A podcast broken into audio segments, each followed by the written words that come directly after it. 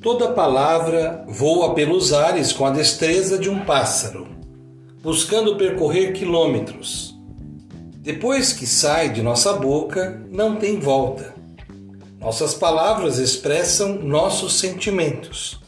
Podem acolher, acalmar e motivar, mas podem também ferir, excluir, julgar, condenar e desprezar.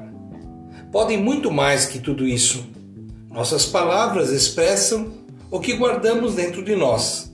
Cuidemos para não ferirmos ninguém, não diminuirmos ninguém, não menosprezarmos ninguém.